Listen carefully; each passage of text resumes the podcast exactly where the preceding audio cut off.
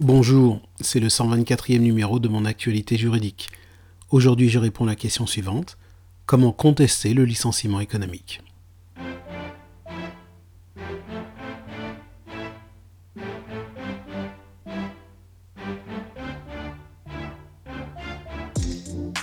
Je débute ici la dernière partie de ces flash briefings consacrés au licenciement économique, une dernière partie qui concerne la contestation du licenciement économique. Le contentieux du licenciement économique peut être divisé en deux catégories. Les actions individuelles qui concernent les actions des salariés qui individuellement contestent le licenciement économique et les actions collectives qui sont principalement les actions en annulation du plan de sauvegarde de l'emploi, comme j'en ai parlé dans le flash briefing numéro 123.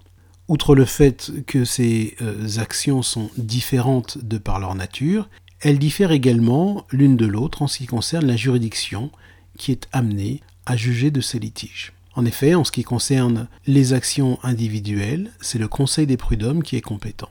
Et en ce qui concerne les actions collectives, eh bien, c'est le tribunal administratif qui est compétent. Cependant, bien que les juridictions qui entendent ces différentes actions ne sont pas les mêmes, le délai de recours est le même. En effet, au terme de l'article L 1235-7 du Code du travail, toute contestation portant sur le licenciement pour motif économique se prescrit par 12 mois à compter de la dernière réunion du comité social et économique ou, dans le cadre de l'exercice par le salarié de son droit individuel à contester le licenciement pour motif économique, à compter de la notification de celui-ci.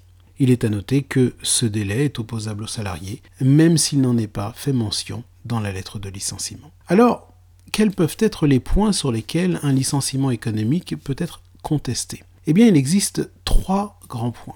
La contestation peut d'abord porter sur le motif économique du licenciement. Il s'agit alors pour le salarié d'alléguer que ce motif économique n'est pas caractérisé. Ensuite, la contestation peut porter sur la procédure de licenciement, en ce sens que la procédure n'a pas été respectée.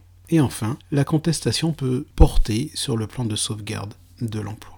Dans les prochains flash briefings, nous considérons ces possibilités de contestation et les conséquences qui en découlent en cas de succès. Pour l'heure, c'est la fin du présent flash briefing. Ce week-end, pensez à activer la skill Mon assistant juridique sur votre enceinte connectée Alexa ou bien sur l'application mobile Alexa de votre téléphone portable. Vous aurez accès à notre dossier sur les procédures de licenciement économique.